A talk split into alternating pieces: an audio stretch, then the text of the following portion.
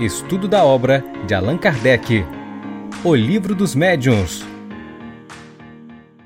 Olá, amigos! Estamos de volta para mais um episódio da série O Livro dos Médiuns. Este aqui é o episódio de número 125. É. Bom, para você que está nos acompanhando no canal, nós estamos estudando na, nesta quinta temporada, assim, num formato de live, o livro dos médiuns. Estamos aqui no capítulo de número 28, já vamos falar sobre a obra, mas eu confesso a vocês que muito contente, porque a gente realmente é, segue aqui de maneira hercúlea, né? É, o estudo dessa obra, nós separamos aqui uma série de anotações, mas antes, como habitual entre nós, falando de livros, vamos nos servir também deste opúsculo, a obra Vida Feliz. Ela foi escrita pela veneranda Joana de Ângeles, Juana de Asbar, ou, se você preferir, Juana de la Cruz, a nossa veneranda, que, pela mediunidade de Divaldo, na mensagem de número 53 diz-nos assim: os maus pensamentos intoxicam a alma, atraem o pessimismo e as presenças doentias dos espíritos perturbados e maus. Mantenha tua mente presa às ideias positivas, iluminativas, aos programas de enobrecimento, de cuja conduta te advirão o bem-estar íntimo e a alegria de viver. O que pensares com insistência, hoje ou mais tarde, se concretizará. Os fatos se corporificam de início no campo mental, para depois se tornarem realidade no corpo físico. Pensa no bem e banha-te com a luz do amor. Vamos vamos orar. Querido Rabi da Galileia, amigo incondicional de todos nós e de todos os instantes, aqui estamos, teus servidores, buscando a fidelidade através do exercício, do estudo e da prática do nosso comportamento no diário, frente aos desafios que cada um de nós partilha, compartilha, vivencia, supera. Tu sabes. Estamos então assim conectados neste ideal de serviço, a fim de que estudando possamos refletir e, através da reflexão, possamos amplificar a nossa conduta.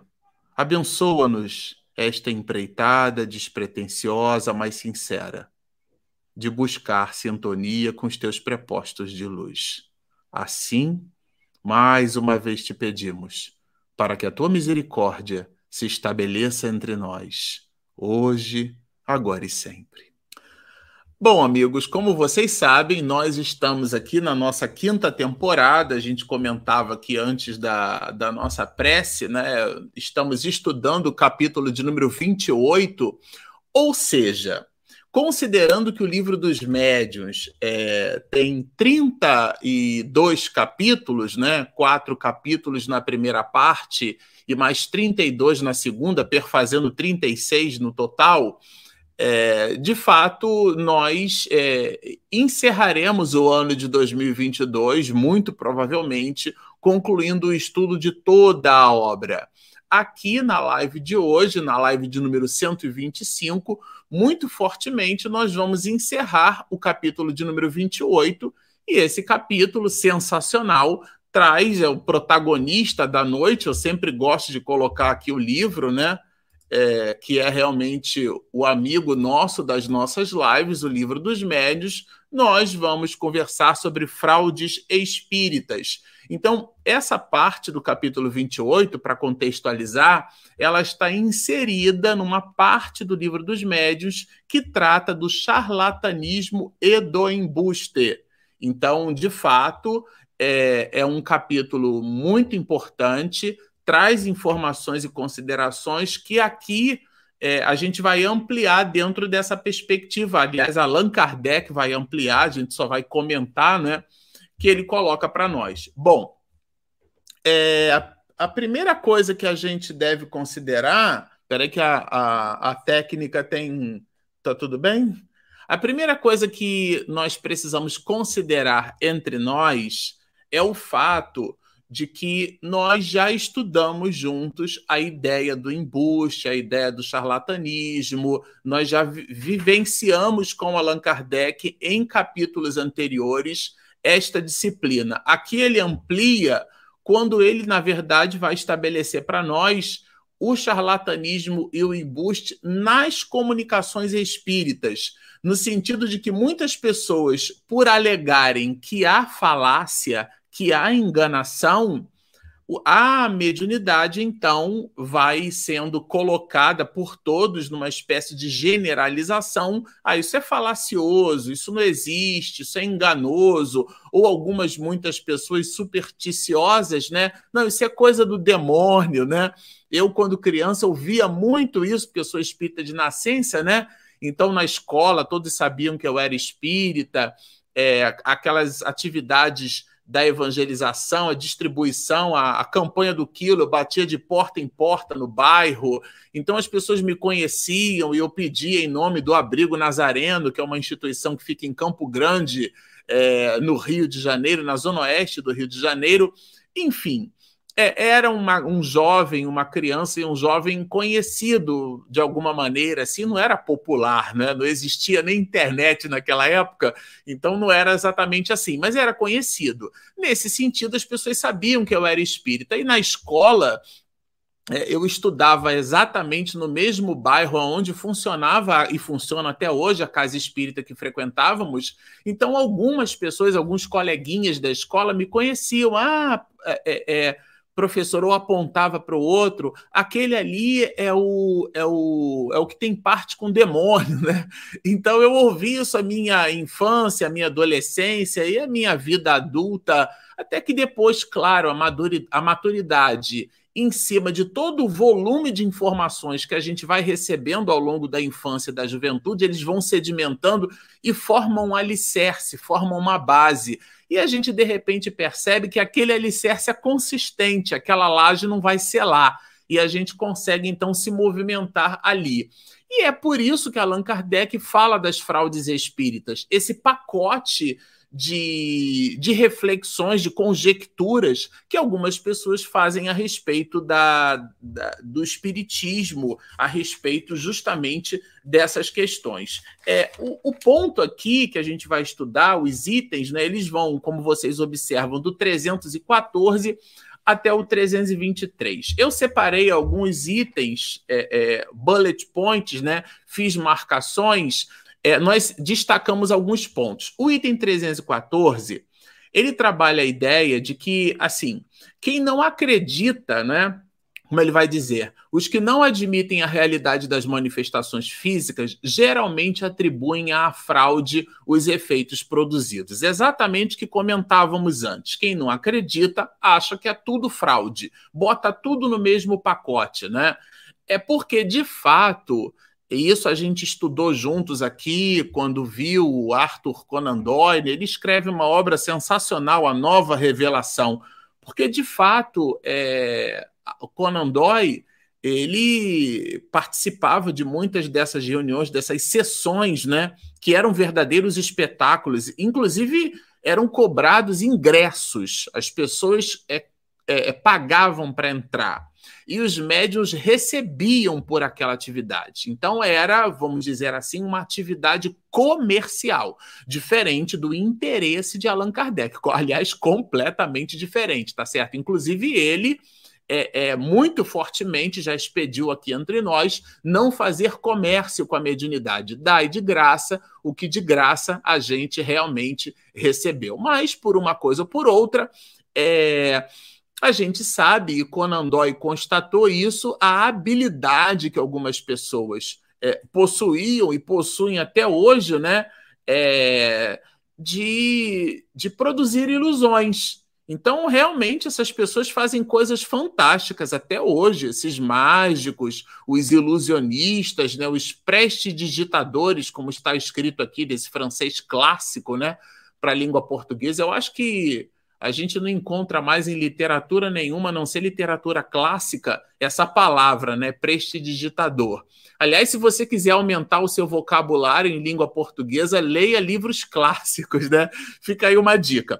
Bom, é, por uma coisa ou por outra, é, vocês imaginam.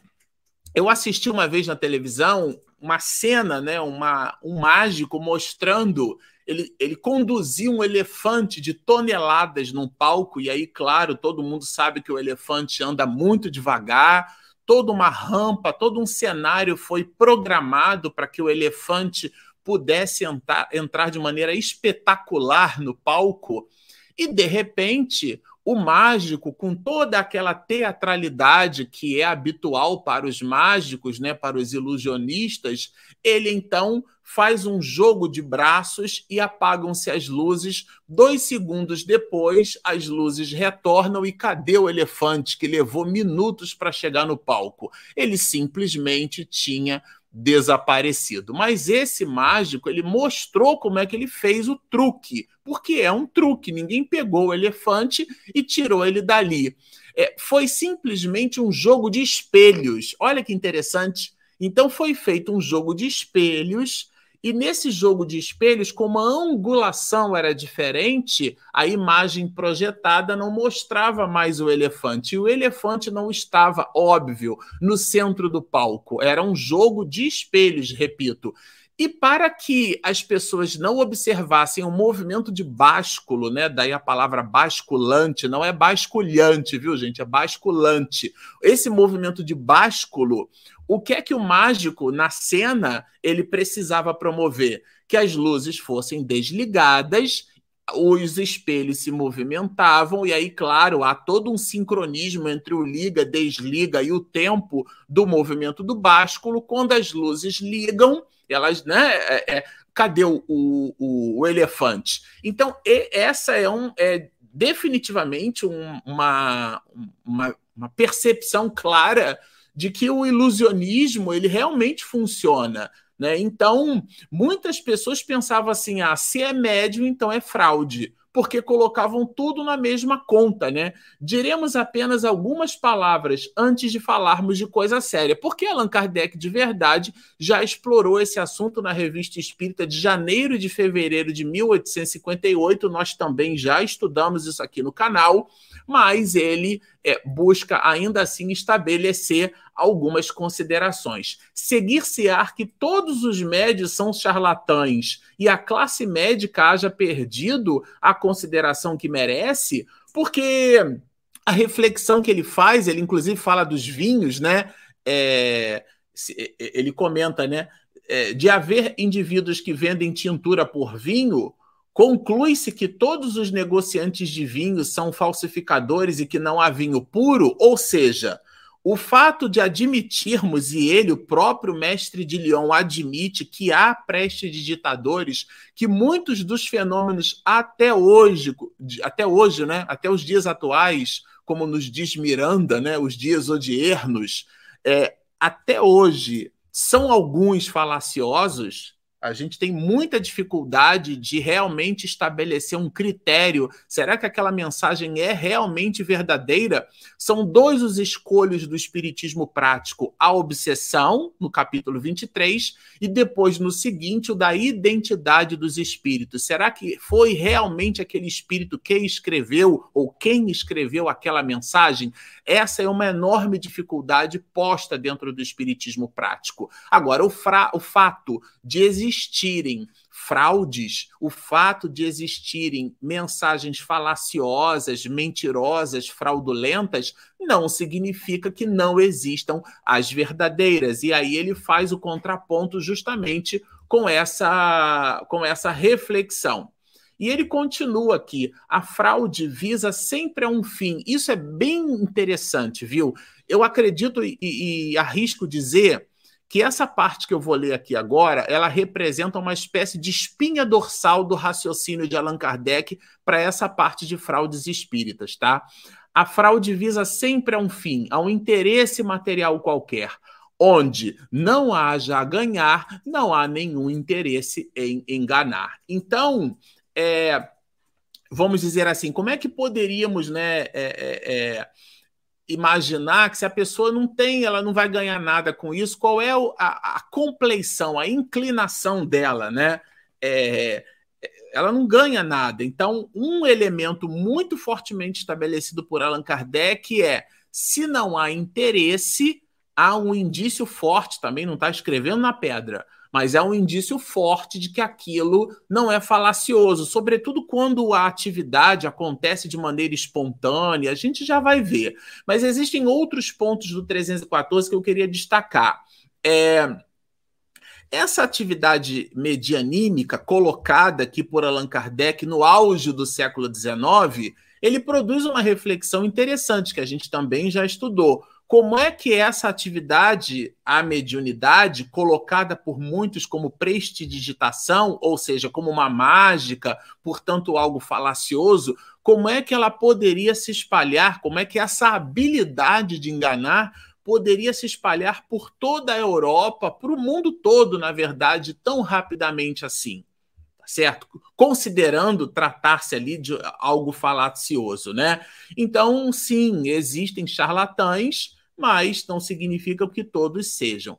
E o ponto alto aqui é a gente entender que a melhor garantia de que aquela é uma mensagem verdadeira, ou que a gente pode minimamente se interessar pelo que vem daquela fenomenologia, é o fato de não existir interesse. Bom, no item 315 ele continua: de todos os fenômenos espíritas, os que mais se prestam à fraude são os fenômenos físicos. Por quê? Porque os fenômenos físicos são os que mais impressionam as pessoas e que, por sua vez, também são os mais fáceis de fraudar.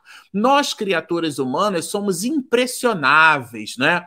Então, existem aqueles de nós que lidamos com mediunidade como se fosse algo assim é, é, é maravilhoso sobrenatural. Aliás, Allan Kardec coloca nas noções preliminares do livro dos médios. Se você nos acompanha e nos acompanha até aqui, já leu, já estudou conosco o capítulo 2 da parte primeira do livro dos médiuns, que Allan Kardec chama de noções preliminares, é o início da conversa. Ele coloca do maravilhoso e do sobrenatural. A mediunidade não está sobre a natureza, é um fenômeno natural, portanto, está íncito em a natureza humana, faz parte das relações, o processo da comunicabilidade dos espíritos. Desde que existe ser humano, antropóide por sobre a face da Terra, os 200 mil anos catalogados, né, até hoje, por aquilo que a geologia, a antropologia, a química é capaz de nos fornecer pela datação dos fósseis através do decaimento do átomo de carbono, é, os 200 mil anos da história do ser humano por sobre a face da Terra, esse tempo todo a comunicação sempre fez parte. Aliás, é a comunicação que nos faz, desde a da escrita rupestre, né, onde nós, na condição de primitivos, desenhávamos, colocávamos bichinhos nas pedras com tinta, até o momento em que a gente cria uma, uma espécie de dicotomia na história do mundo. Antes da escrita, éramos de um jeito, nos movimentávamos de um jeito. Depois da escrita, na história, a história do homem começa com a escrita, portanto, um processo de comunicação. O que é a primeira revelação, se não um livro de pedra, na expressão de Chico Xavier, essa expressão não é minha, pertence ao apóstolo da mediunidade, que, motivado pela inspiração de Emmanuel no Pinga Fogo, em 1970, na Rede Tupi, ele se refere ao Decálogo como o primeiro livro da história da humanidade, um livro de pedra.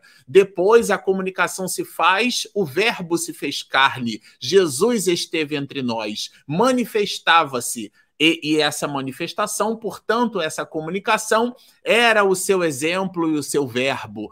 E agora, não menos importante, no século XIX, os espíritos, né, a era do espírito, que é uma expressão de Miranda, está presente entre nós. Então, a comunicação ela é o elemento, ela é o eixo central dos processos de interação entre as criaturas humanas. Mas ainda assim, nós nos interessamos, nos motivamos e nos impressionamos mais quando há um fenômeno físico se uma porta arranja, a gente já olha assustado, as pessoas são impressionáveis, se fala de espírito. Eu tenho um colega no meu ambiente de trabalho que, quando fala palavra espírito, e nossa, isso aqui me dá até arrepio, porque a gente coloca aí tudo isso numa condição assim do maravilhoso, coloca na condição do, do, do mitológico, daquilo que realmente é, é, está fora né, da nossa realidade. Então, não. Nesse sentido, não. Ele coloca mais adiante impressionam mais aos olhos do que a inteligência porque de fato os fenômenos físicos atendem mais à fenomenologia física em si mesma.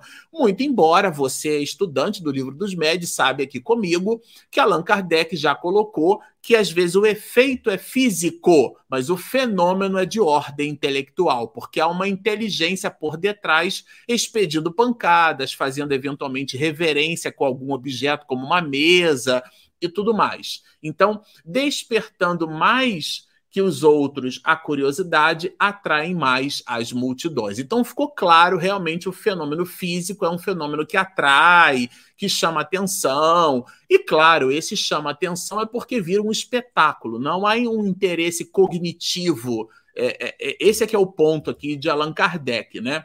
Aí vejam que interessante, parece que ele está citando algo é, no século XXI, Allan Kardec, é sabido que se paga melhor aquilo que diverte do que aquilo que instrui. em algumas regiões do mundo, e no Brasil também não é diferente, o ensino é o único produto, porque hoje todo virou produto com capitalismo, né? É, leiamos Karl Marx com a devida reserva, mas leiamos tudo virou produto. E a instrução, não a educação, a instrução é um produto. E está aí um produto que a gente compra, paga e às vezes paga muito caro e fica muito contente quando não tem aula, fica muito contente quando o professor não vai, fica muito contente quando tem o feriadão e a gente não precisa ir para o curso, para a escola, para a faculdade. É, é, enfim, é, é, curioso isso. E Allan Kardec coloca isso aqui de maneira categórica. Vejam, é, para ele, trata-se aqui de um professor de mais de 30 anos de magistério, tá certo?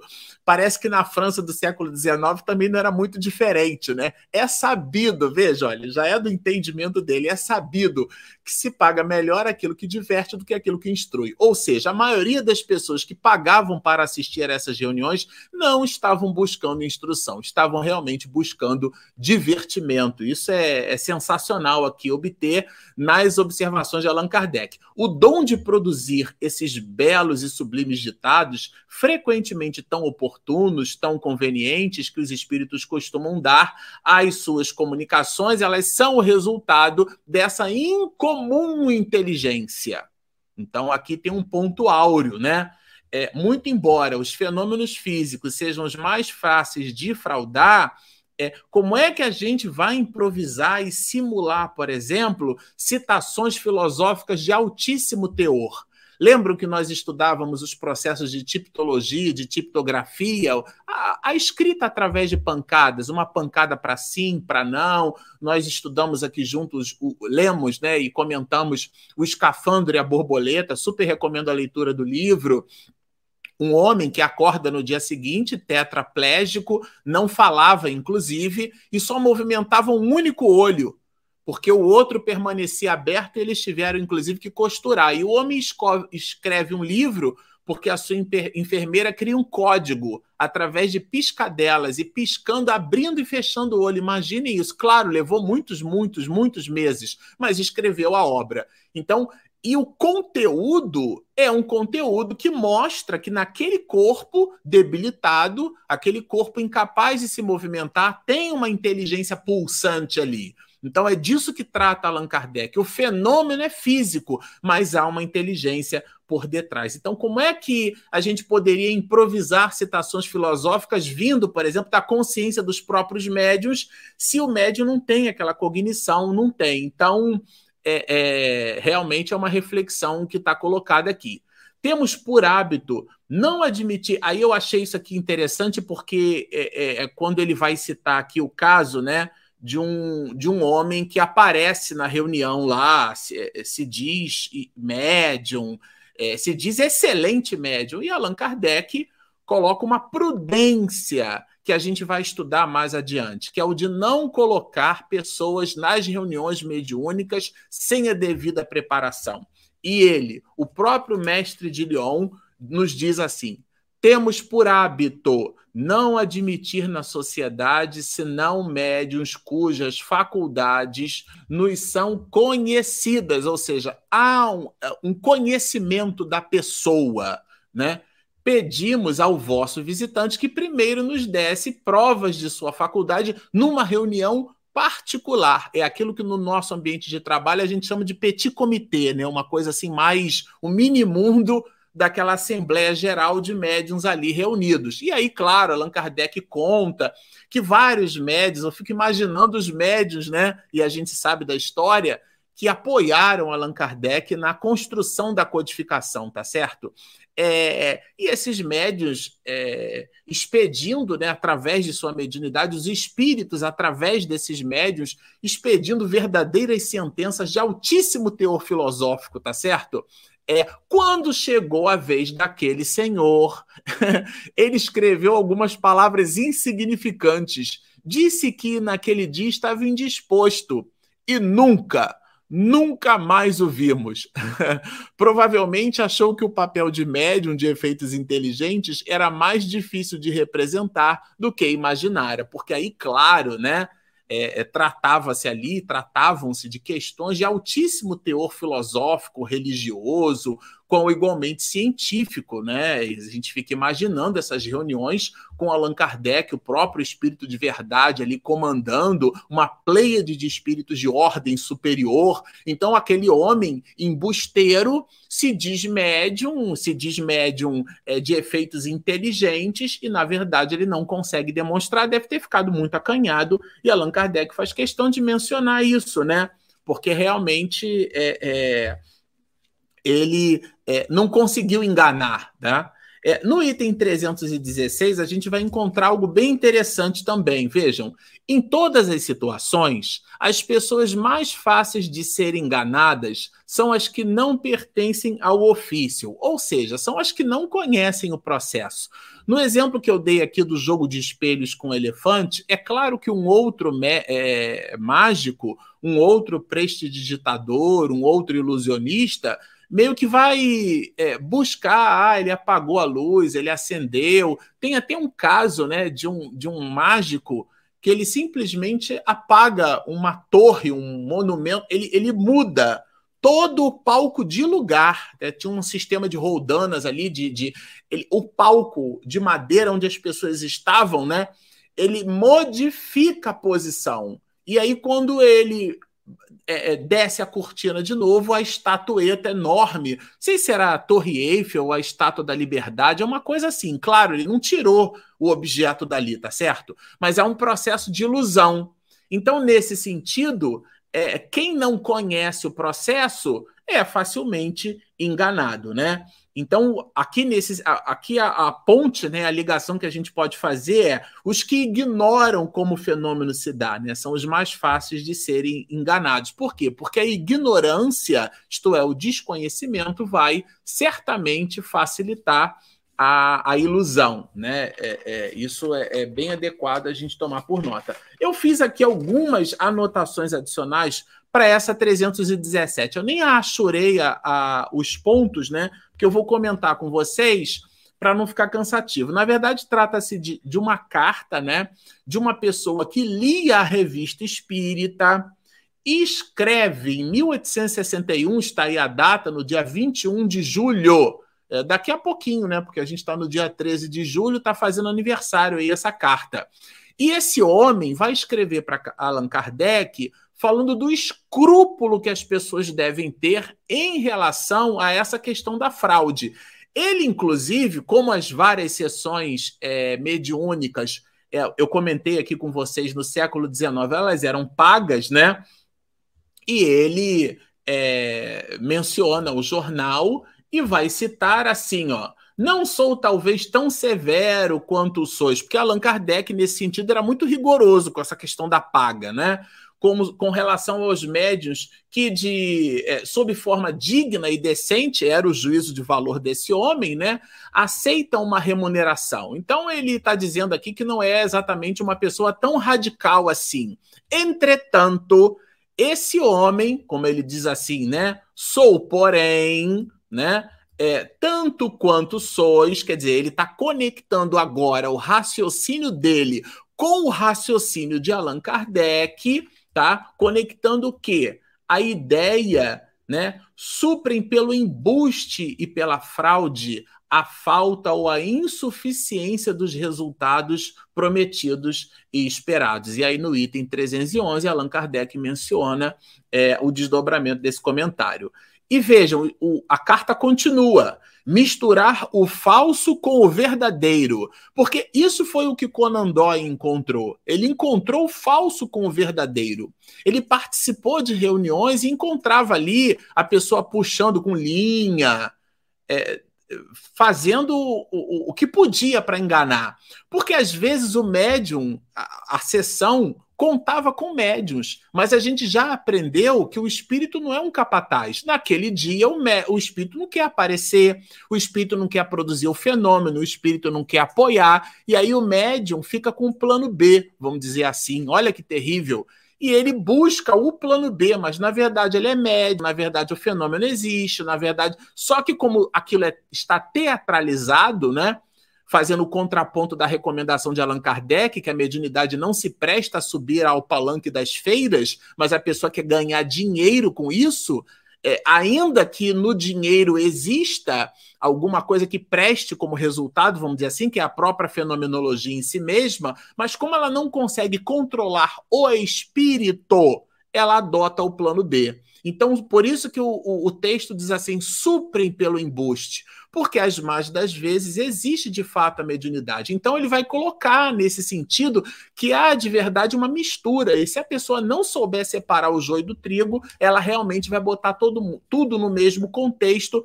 Daí a expressão dessa parte né, do, do capítulo 28, fraudes espíritas. Não são as fraudes feitas pelos espíritas no sentido da profissão de fé ou porque se declaram espiritistas, é porque são as fraudes em relação à dinâmica é, medianímica, né? a fraude é, é, da reunião mediúnica. Então vejam, misturar o falso com o verdadeiro quando se trata de fenômenos obtidos pela intervenção dos espíritos é simplesmente, coloca ele aqui, uma infâmia. E haveria obliteração do nosso senso moral no médium que julgasse poder fazê-lo sem escrúpulo. Quer dizer, é realmente uma pessoa sem nenhum escrúpulo. E aqui, mais adiante, ele vai falar, né? Ele usa uma expressão aqui, que isso é de fato uma prevaricação, quer dizer, é um crime, né?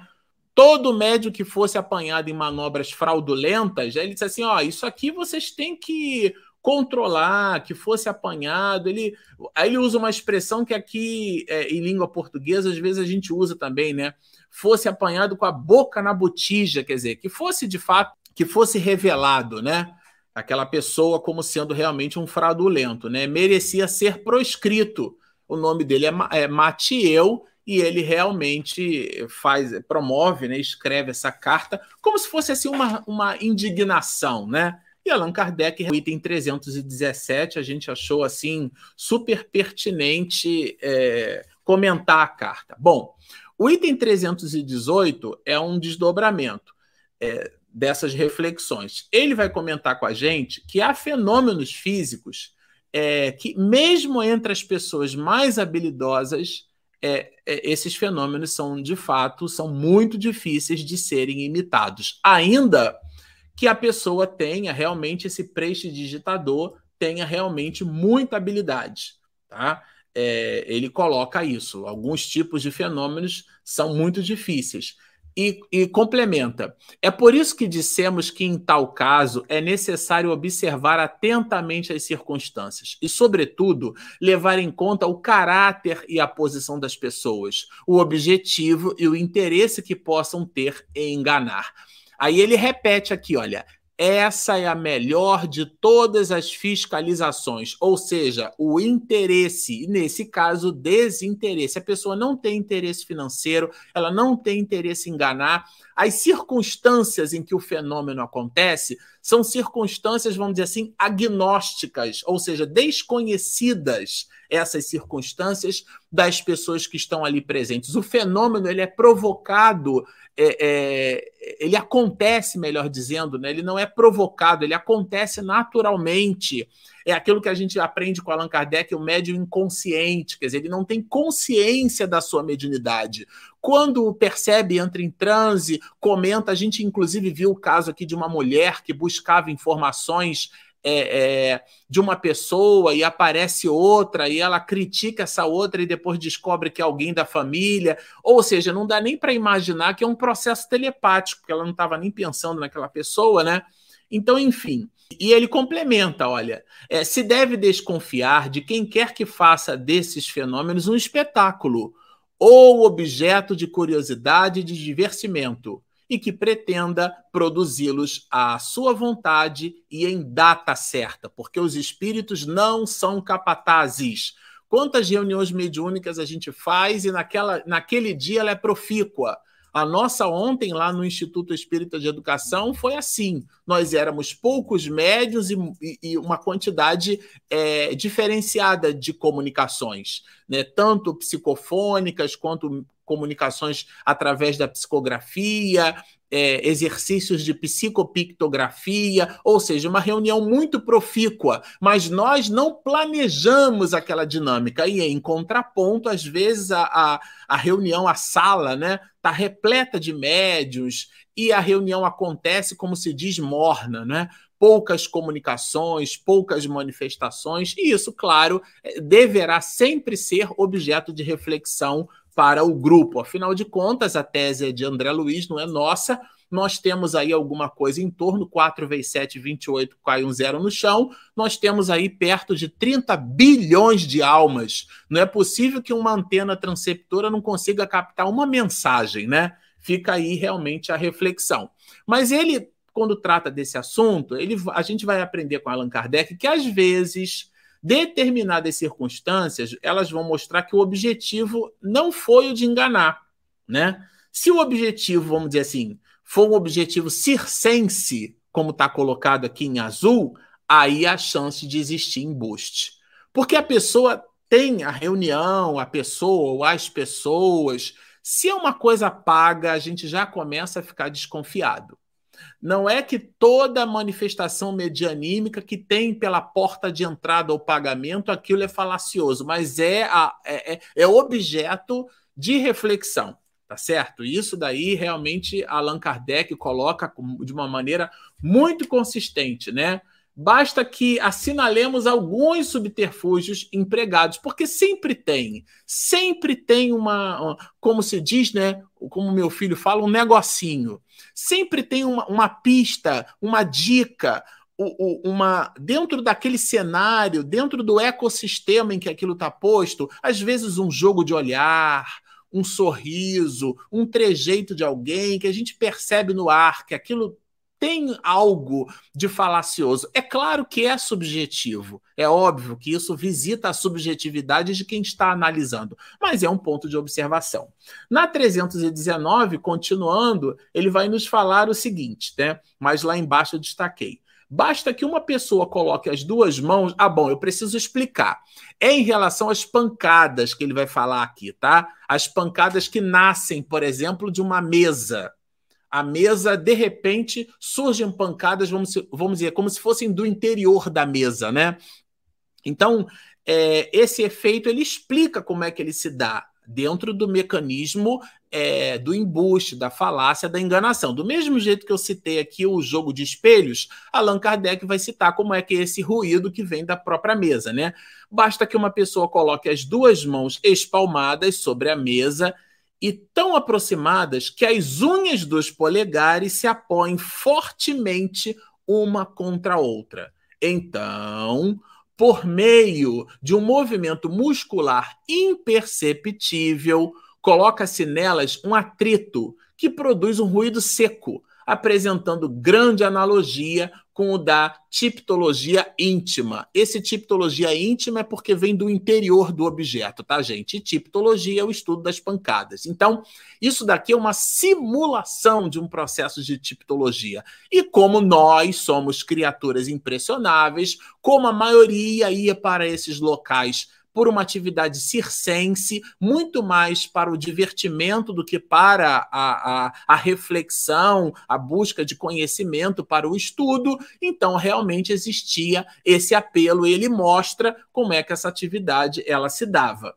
ela se torna impossível. Aí ele diz assim: bom, para descartar essa possibilidade, impossível se as mãos forem afastadas uma da outra e desde que se tenha certeza de que nenhum outro contato poderá produzir o ruído. Existem casos né, de manifestações, acreditava-se que o médium tinha que colocar só a ponta do dedinho, ou todo mundo tinha que ficar em, em, em, corrente. Até hoje a gente tem essa necessidade de ficar em círculo, segurando a mão do outro com corrente. Aí botava o dedinho, sabe aquele dedinho da infância, do tô de mal e tô de bem? Então um segurava o outro, o dedinho, né? E isso não, não, não, tem nenhuma fundamentação doutrinária, mas as pessoas não sabiam como é que o fenômeno se operava, né? acreditavam que existia uma indução eletromagnética, uma corrente, porque era na época de Franz Mesmer que estudava o magnetismo animal. Né? Nesse sentido, é, você afasta as mãos do, do, do médium, na verdade, de médium não tem nada, né? do prestidigitador, e fica impossível aquele ruído acontecer. É, quando ele trata essa questão, Allan Kardec realmente dá um exemplo sensacional. Agora, na 320, ele amplifica. A escrita direta, que é aquela que nós estudamos, né? Você pega um pedaço de papel, dobra, enfia ele numa gaveta, um pedaço de papel limpo, vazio, sem escrita, né? É, é, tábula rasa, né? Como diziam alguns filósofos, e coloca aquele papel numa gaveta. E de repente 15 minutos depois, meia hora depois, o tempo que se convencionar necessário, que é um tempo também bem subjetivo, é, fala-se na literatura de um quarto de horas, tá certo? É, é, por uma coisa ou por outra, abre-se a gaveta e eis que de repente aparece ali escrito, né? Aparece uma mensagem, uma citação. Geralmente são citações curtas, né? E essa escrita direta, Allan Kardec coloca que também por processos químicos ela pode ser é, construída e também pela habilidade da pessoa de trocar o papel, de chamar a atenção do outro, de produzir algum tipo de, de, de distração. E naquele momento rápido de distração, vocês sabem que os ilusionistas têm essa habilidade, constroem, desenvolvem essa habilidade, né? E, e aí realmente é, é, é, tá feita ali a, a, enganação. E Allan Kardec, inclusive, cita uma pessoa que percebeu uma dessas enganações. É, um, é como se fosse um lápis amarrado assim no polegar, né? Que aí a pessoa escreve alguma coisa. Olha, alguém nos disse ter visto uma pessoa escrever assim com um pedaço, né, de ponta de lápis escondido debaixo da unha. então, porque aí escrevia né, dobrava ali, como se aquele papel tivesse realmente é, é, sem preenchimento nenhum, e, e, quando voltava tinha ali a coisa escrita e realmente todo mundo, ó, oh, não é? Porque as pessoas, às vezes o que vai escrito ali é o nome de alguém, alguma coisa para causar impress... para impressionar. Aqui na 321, ele vai falar a mesma coisa em relação ao, ao transporte é o fenômeno né, do transporte de objetos. Por quê? Porque a pessoa pode também, da mesma maneira que ela pode dobrar um pedaço de papel trocando, ela pode colocar um objeto num lugar que está escondido numa manga, dizer que aquilo foi o anel da casa da pessoa que foi transladado, ou até realmente combinar uma teatralidade no sentido de fazer alguém buscar um anel, na, enfim, É, é, aí fica a criatividade para observação. Mas o ponto alto aqui é a gente entender o seguinte: é entender que o fenômeno de transporte de objetos que é um fenômeno colocado no capítulo 16, um fenômeno medianímico, ele também pode ser é, um fenômeno falacioso, vamos dizer assim, né? Quer dizer, de fenômeno mediúnico ou medianímico não tem nada, é uma enganação, é uma teatralidade, é um embuste, é uma mistificação. Né, é, uma, é algo feito por um prestidigitador. E ele pontua aqui, fazendo analogia com o, o fenômeno da produção de ruídos. Na 300 e, e, ou seja, é um, é um fenômeno de ilusionismo, né, como um outro qualquer. Na 322, que é a penúltima, né, o penúltimo item desse capítulo 28, é, a Allan Kardec vai dizer assim, ó, é, deve-se, pois, desconfiar dos médiums. Olha a orientação de Allan Kardec, hein? não sou eu que estou falando Deve, pois, desconfiar dos médiuns que pretendam possuir estas últimas. Quais são as últimas? A, a faculdade de médiuns especiais. Tem, claro, a gente que produz conteúdo aqui na internet, a gente também consome conteúdo. Eu consumo diversos. E de vez em quando eu assisto outros canais é, não espíritas e que tratam do tema da mediunidade. E é impressionante como as pessoas fazem questão de dizer que elas são o Kitaro da mediunidade, né? Kitaro, para quem não sabe, foi um multi-instrumentista, tocava vários instrumentos e alguns deles até simultaneamente. Então a pessoa faz questão de dizer na live que ela tem mediunidade de psicografia, de psicofonia, tem alguns que têm assim o, o, o, o arrobo, né? a impetulância, vou colocar dessa forma, de comparar sua mediunidade com a de Chico Xavier, com a de Divaldo Franco, com a de Raul Teixeira e por aí vai, gente. Quer dizer, aqui a pessoa está interessada em projetar a imagem, ela está interessada em fazer da mediunidade um palco de feira, como diz Allan Kardec. E ele, claro, no item 322, vai nos chamar a atenção. Né?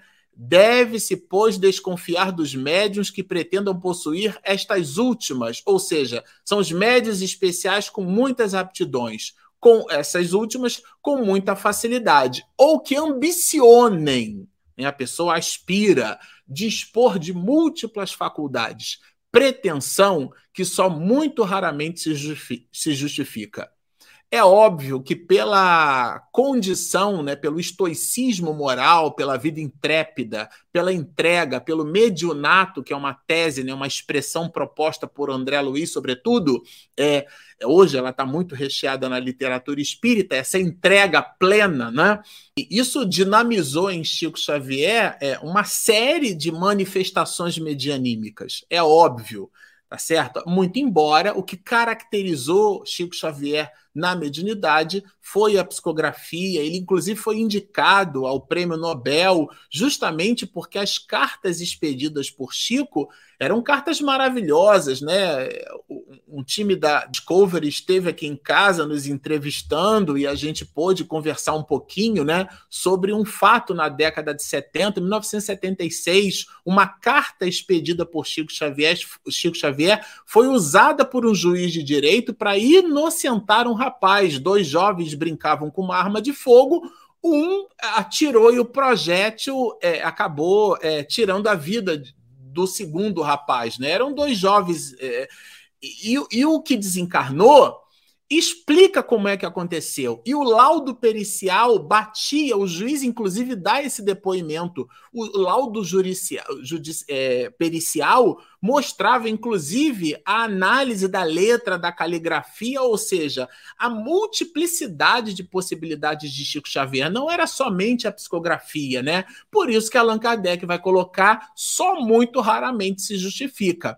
Só que aí, gente, justifica no contexto de Chico, tá certo? quem achar que tem essa multiplicidade de, de, de possibilidades e está se comparando aí com Chico Xavier, por favor, leia o capítulo 23 do livro dos médios, né? Da obsessão. Bom, na 323 aqui, última questão, nós destacamos alguns pontinhos. As manifestações, essa é a última, tá? É o último item.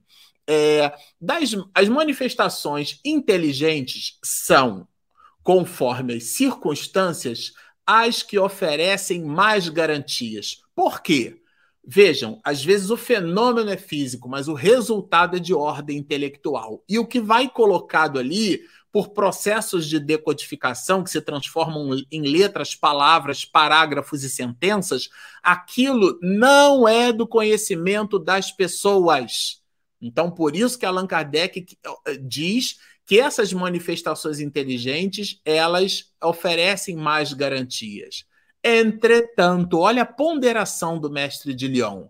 Nem mesmo essas escapam à imitação. Por isso que ele vai colocar muito fortemente no capítulo de número 24 que depois da obsessão, a identidade dos espíritos é o maior escolho. Essa palavra escolho é empecilho, né? Do espiritismo prático, gente. Então vejam, pensam alguns que estão mais seguros com os médios mecânicos.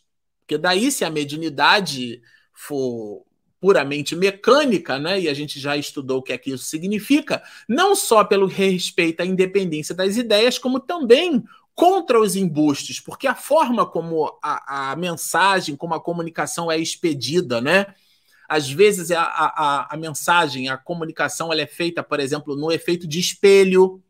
Então a gente só consegue ler pegando a, página e colocando na frente de um espelho porque ela está escrita invertida. É por essa razão que certas pessoas preferem os, os intermediários materiais. Pois bem, isto é um erro, porque existe prestidigitação nesse processo. E aqui eu coloquei até em, em, em, em rosa porque, de novo, Allan Kardec repete de uma outra maneira, né? amplia a nossa percepção, mas ele repete: olha, o que afasta Todas as dúvidas são os pensamentos expressos, quer venham de um médium mecânico, quer de um médium intuitivo, audiente, falante ou vidente. Ou seja, é a ideia é aquilo que Allan Kardec chama de linguagem. Muita gente acha que linguagem é concordância verbo-nominal, é erudição, não é nada disso. Linguagem é o conteúdo de que o espírito se serve para expedir a sua mensagem. Há comunicações é, de tal modo, fora das ideias, olha, para ficar bem claro, dos conhecimentos e mesmo do alcance intelectual do médium, que só pode, vejam, que só por efeito de estranha ilusão, alguém poderia atribuí-las ao medianeiro. Não tem como, tá certo? Inclusive, a gente viu ali, né, que é, é, é raro, é inclusive difícil, mas existem os médios iletrados, né? É claro, a expedição da mensagem ficará muito mais difícil, mas aquela informação não pertence ao medianeiro, né? Pelo menos naquela existência. Bom, e ele categoricamente repete, falando aqui, dando uma verdadeira síntese sobre esses processos de charlatanismo e de fraude espírita.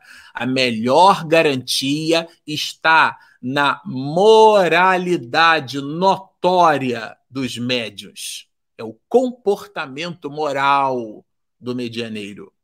E tem uma conjunção aqui na ausência de todas as causas, ele repete, nas as causas de interesse material ou de amor próprio, porque às vezes o interesse material não é receber dinheiro, é ter privilégio, é ter prestígio. Hoje todo mundo quer like, né? Todo mundo quer, quer aparecer, quer, quer inscrito em mídia social. Ah, quantos seguidores você tem e tudo mais. Então, é, visita essas questões do amor próprio, né? Então, às vezes o interesse é esse. E Allan Kardec vai pontuar isso muito fortemente. Bom, Aqui nós terminamos, olha, para o próximo encontro nós já vamos entrar no capítulo de número 29, vamos dividi-lo conforme Allan Kardec fez a divisão, em quatro partes, reuniões em geral. É ótimo isso aqui para a gente entender como funciona ou como deve funcionar. É um norte, isso não é uma, uma forma, né? não é uma camisa de força, mas é uma ideia. Bom, nós vamos conversar sobre esse tema no, no próximo, no, na próxima live, no próximo episódio. É, eu vou pedir então a Regina, a minha diretora, a nossa produtora aqui do canal, para soltar a nossa vinheta de perguntas e respostas. Momento de interação. Perguntas e respostas. Vamos lá. Ô, oh, mamãe tá sempre por aqui. Existe fraude intencional do suposto médium, mas também existe a fraude do espírito comunicante. Neste caso, o médium tem como evitar?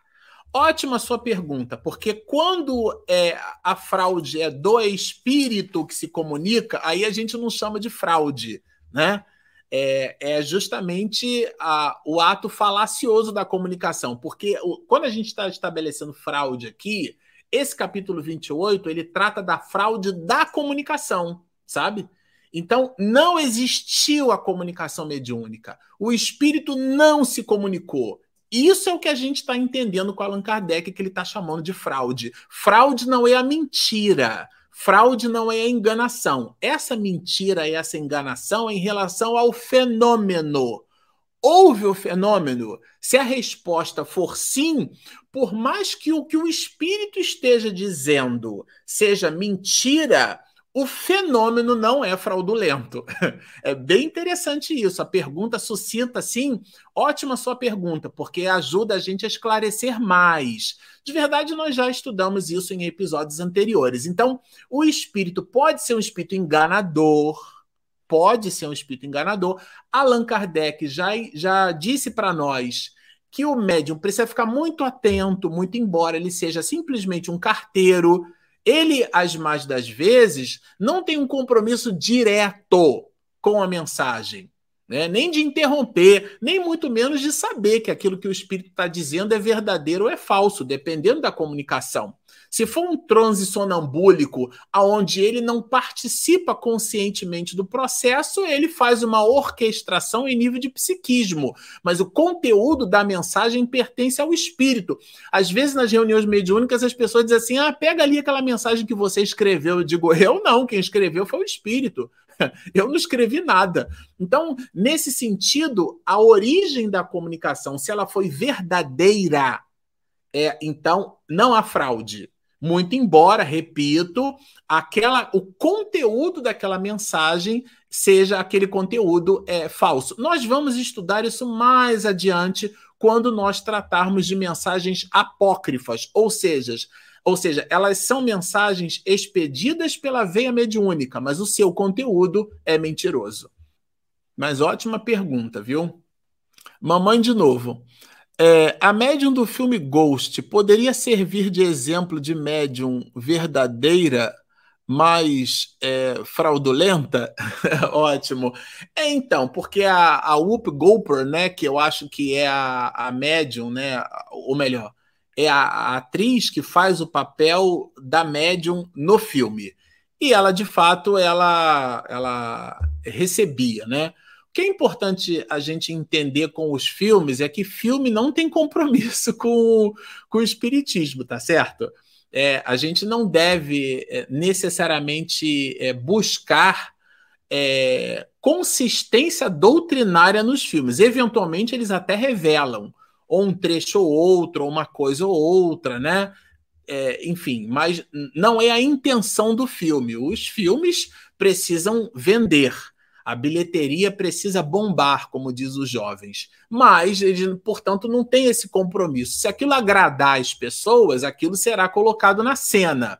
Então, nesse caso, conectando com a resposta anterior, mãe, ela, ela de fato é médium ao fenômeno.